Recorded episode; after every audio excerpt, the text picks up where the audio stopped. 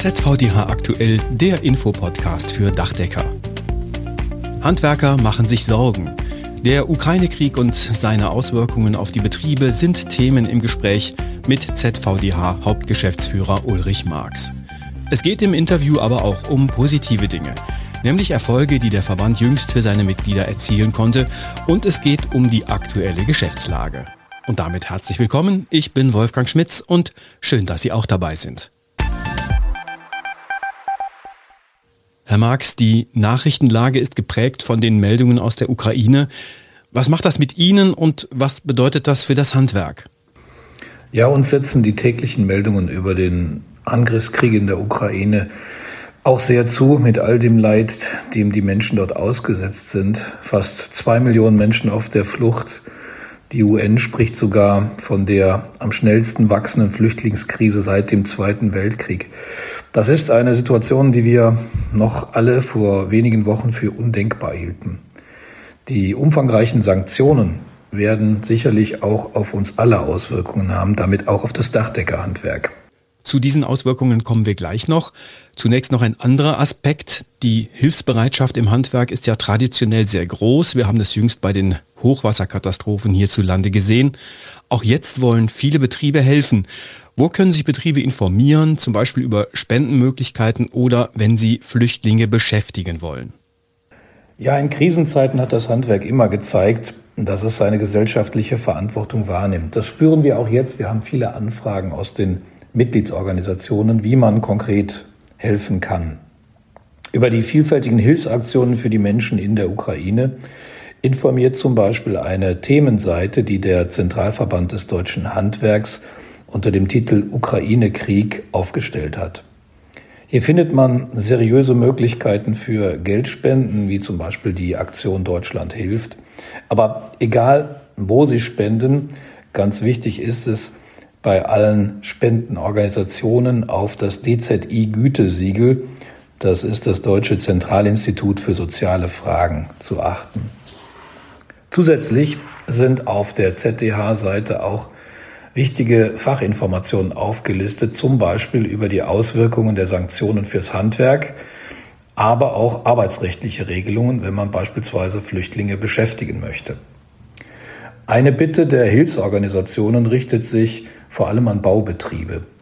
Wenn möglich, sollten Arbeiten an Flüchtlingsunterkünften oder an Erstaufnahmelagern bevorzugt behandelt werden. Abgeraten wird davon, auf eigene Faust an die Grenze oder ins Kriegsgebiet zu fahren.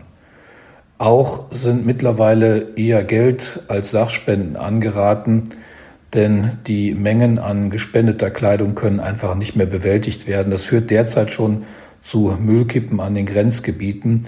Da sind Geldspenden einfach flexibler und auch bedarfsgerechter einsetzbar. Wir sehen, das Handwerk hilft. Aber wie sieht's aus mit den Dachdeckerbetrieben selber? Wie ist da die Stimmung? Die Stichworte Sanktionen gegen Russland, Auswirkungen für das Handwerk sind ja eben schon gefallen. Machen die Betriebe sich auch Sorgen um ihre eigene Zukunft? Ja, das ist richtig. Wir haben in letzter Zeit doch häufiger Anfragen von Betrieben, die sich in diese Richtung Sorgen machen. Und ich muss sagen, wir nehmen das auch sehr ernst. Ich kann das gut nachvollziehen. Ich möchte das mal so in zwei Kategorien einteilen. Das eine ist äh, die Frage, wie weit sind wir lieferfähig, wie entwickeln sich die Preise der Materialien? Und die andere Frage betrifft die Energiekosten in den eigenen Betrieben. Also mal zu den Materialpreisentwicklungen. Wir haben dann natürlich schon vor dem Ukraine-Krieg bei einigen Produkten Verteuerungen feststellen müssen. Das liegt vor allen Dingen an verteuerten Rohstoffen. Inwieweit der Krieg in der Ukraine jetzt die Liefersituation bei den Herstellern von Dachbauprodukten verschärfen wird, das lässt sich momentan allerdings noch nicht wirklich seriös abschätzen. Sicherlich ist anzunehmen, dass bei erdölbasierten Produkten wie bei Dachbahnen die Situation schärfer ausfallen wird als bei anderen Produkten, aber alle Produkte sind von dem Thema Logistik betroffen. Andererseits haben wir eine Abfrage bei unserem Bedachungsfachhandel gemacht und dieser sagt unisono, wir haben unsere Läger gut gefüllt, um gegenüber den Dachdeckerbetrieben lieferfähig zu bleiben und auch die Preise so gut es geht stabil zu halten.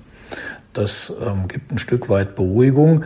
Aber ob das natürlich auf Dauer gelingt, hängt in erster Linie davon ab, wie lange der Konflikt in der Ukraine noch anhält und auch in welchem Maße die globalen Märkte davon gestört sind. Sie haben den zweiten Punkt der Sorgenmacht schon angesprochen. Wie sieht es mit den Energiekosten aus, auch unter dem Aspekt möglicher Sanktionen gegen Russland? Ja, was das Thema Energiekosten betrifft, das ist natürlich schon ein wichtiger Faktor auch für die Dachdeckerbetriebe. Das betrifft ja nicht nur den eigenen Fuhrpark, sondern auch den der Lieferanten.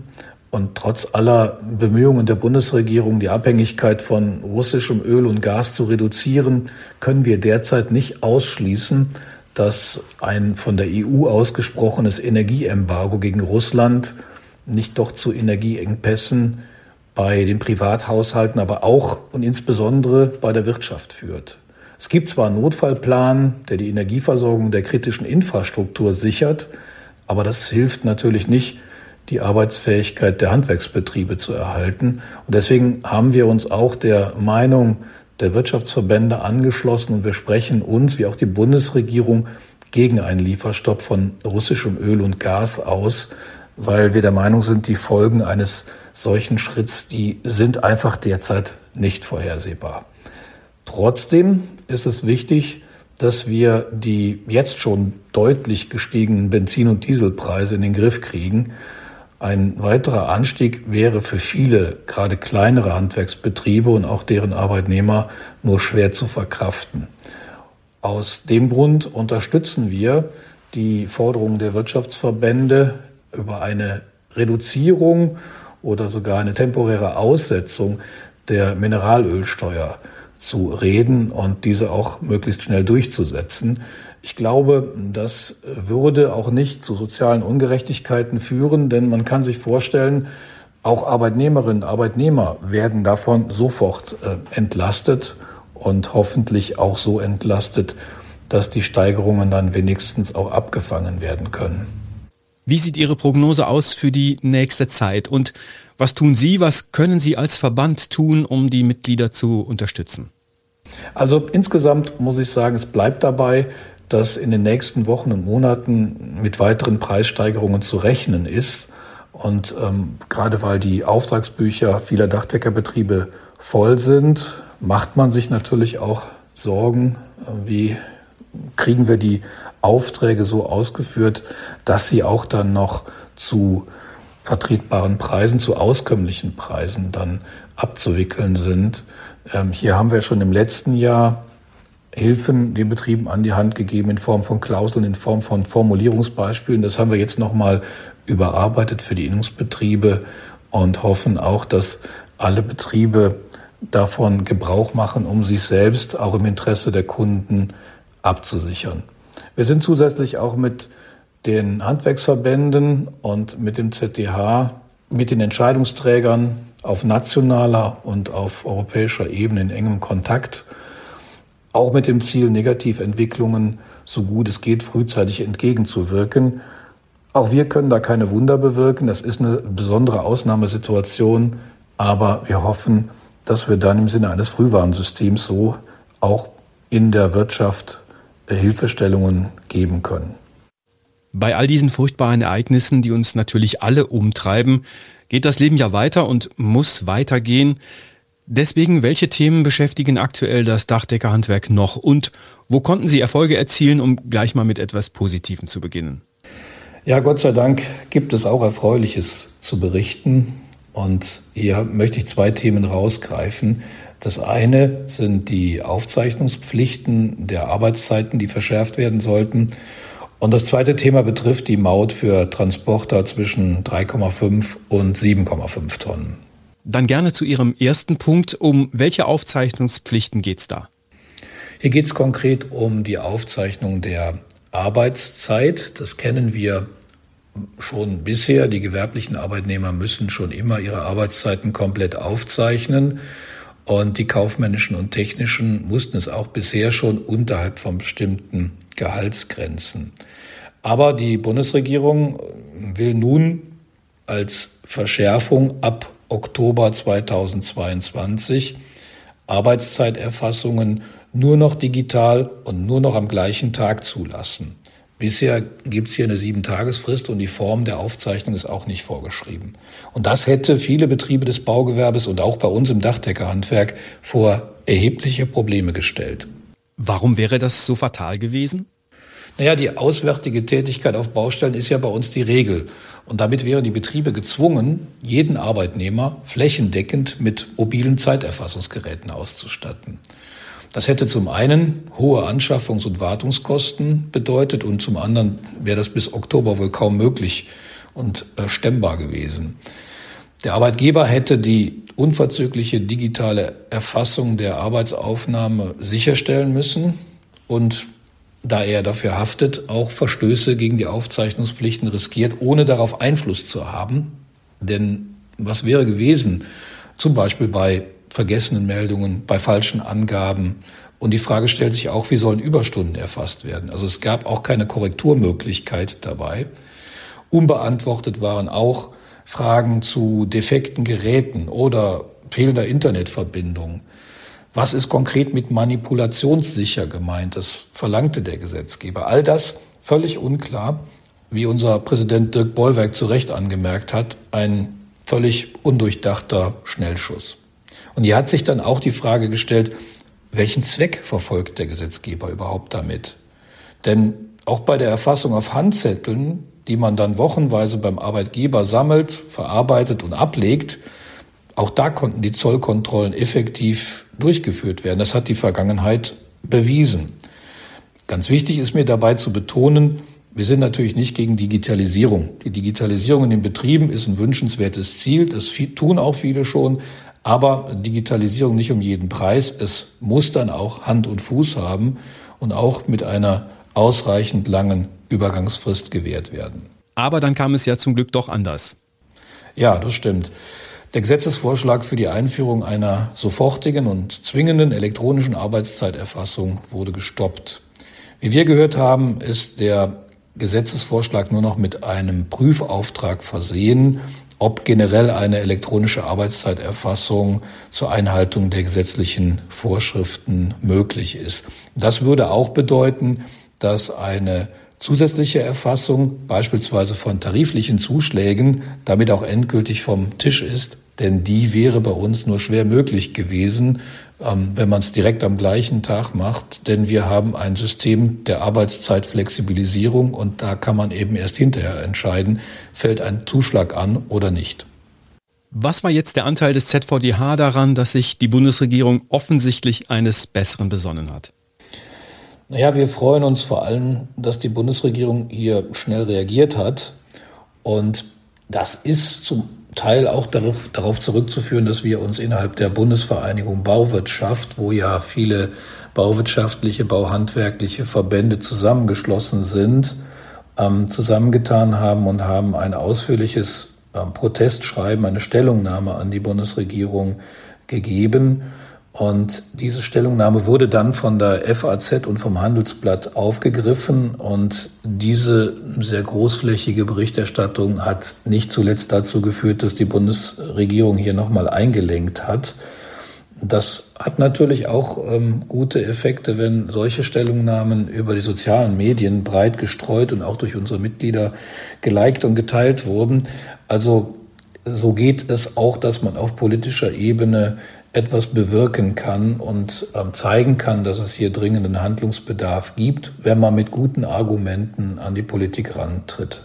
Bei dem zweiten Thema, das Sie eingangs angesprochen haben, geht es um Mautgebühren und in diesem Zusammenhang um die sogenannte Handwerkerausnahme. Die betrifft Mautgebühren für bestimmte Lkw-Gewichtsklassen.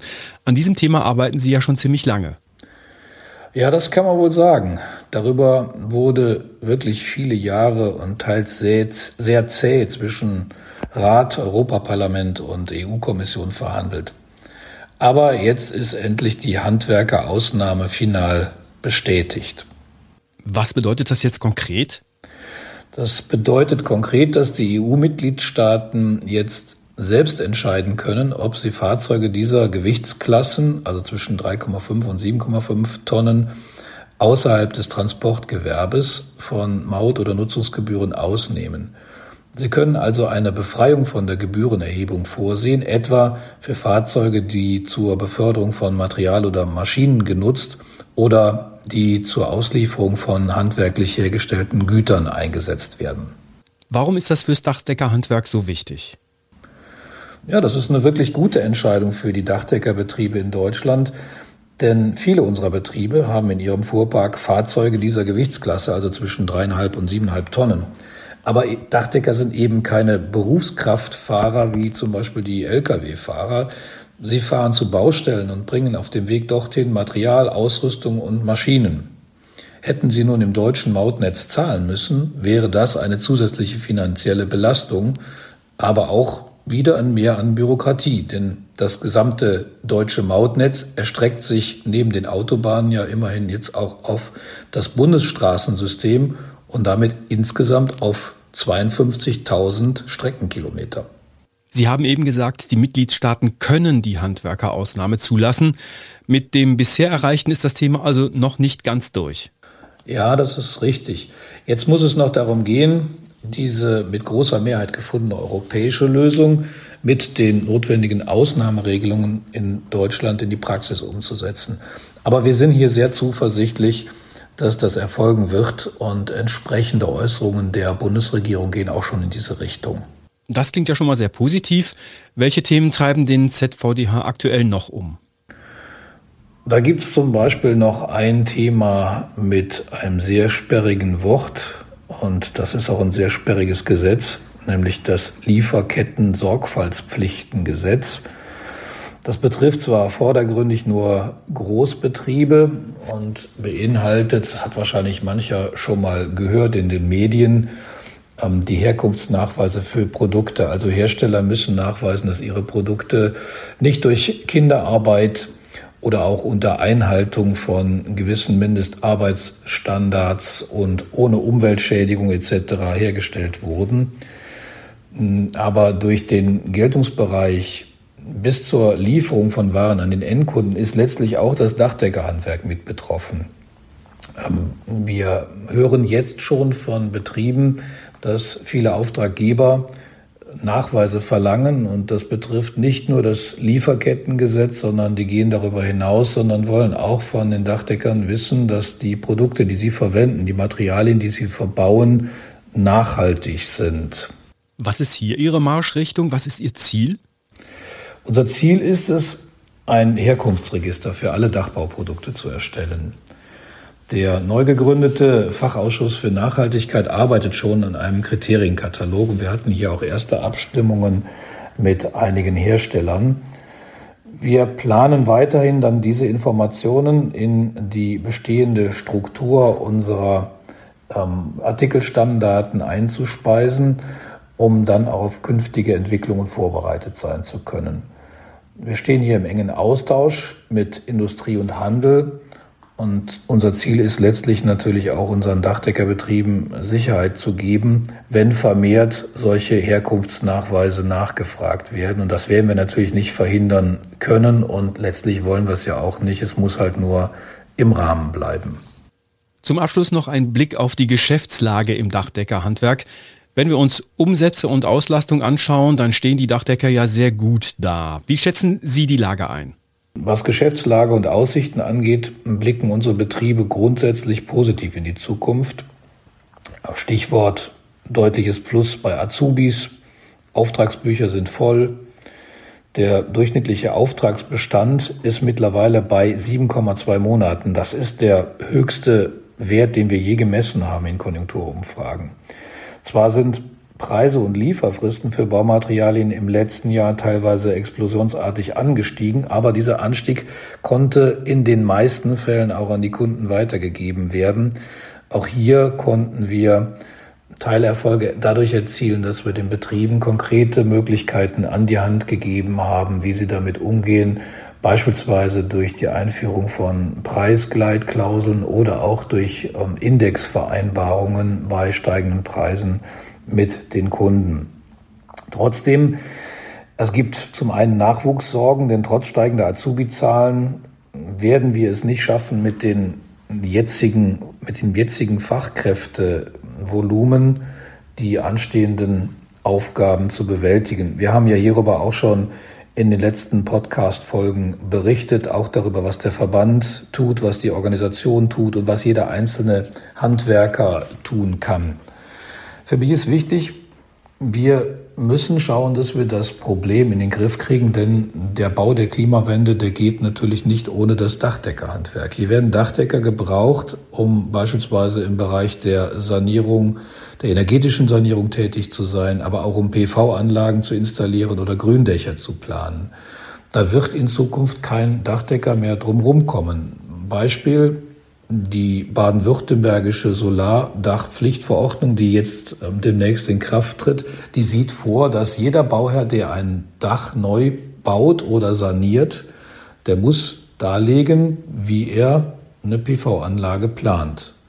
Und wenn er keine PV-Anlage planen möchte, dann muss er begründen, warum das so ist. Das heißt also, wenn ein Dachdecker gefragt wird, sich mit einer Sanierung eines Daches zu beschäftigen, dann muss er zwingend sich über dieses Thema Gedanken machen. Da kommt keiner mehr drum rum.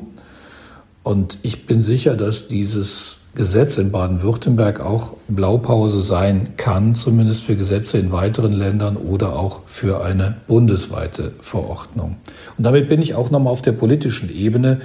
Man muss klar sagen, die ehrgeizigen Ziele der Ampelkoalition, gerade was Klimawende betrifft, sind angesichts dieser vielen Unwägbarkeiten, und ich rede jetzt gar nicht mal von der aktuellen Ukraine-Krise, die sind kaum erreichbar. Vor allen Dingen deshalb auch nicht, weil immer noch eine vernünftige Förderkulisse fehlt. Wir haben viel zu hohe Kosten und wenn die noch weiter steigen, dann wird es immer schwerer werden, dass eine Dachsanierung sich amortisiert. Wir brauchen also noch eine deutlich aufgebohrte Förderkulisse. Dazu haben wir konkrete Vorschläge an die Politik gemacht und wir werden auch gerade in unseren Gesprächen in den nächsten Monaten versuchen, die Verantwortlichen davon zu überzeugen, dass dies der richtige Weg ist. Vielen Dank, Ulrich Marx, Hauptgeschäftsführer des ZVDH. Das war ZVDH aktuell, der Infopodcast für Dachdecker, Ausgabe 22. März 2022. Diesen Podcast gibt es alle 14 Tage neu überall da, wo es Podcasts gibt. Gerne abonnieren, weitersagen und eine freundliche Bewertung hinterlassen. Über Feedback freuen wir uns auch an podcast.dachdecker.de. Die Redaktion hatte Claudia Büttner. Ich bin Wolfgang Schmitz. Ihnen eine gute Zeit.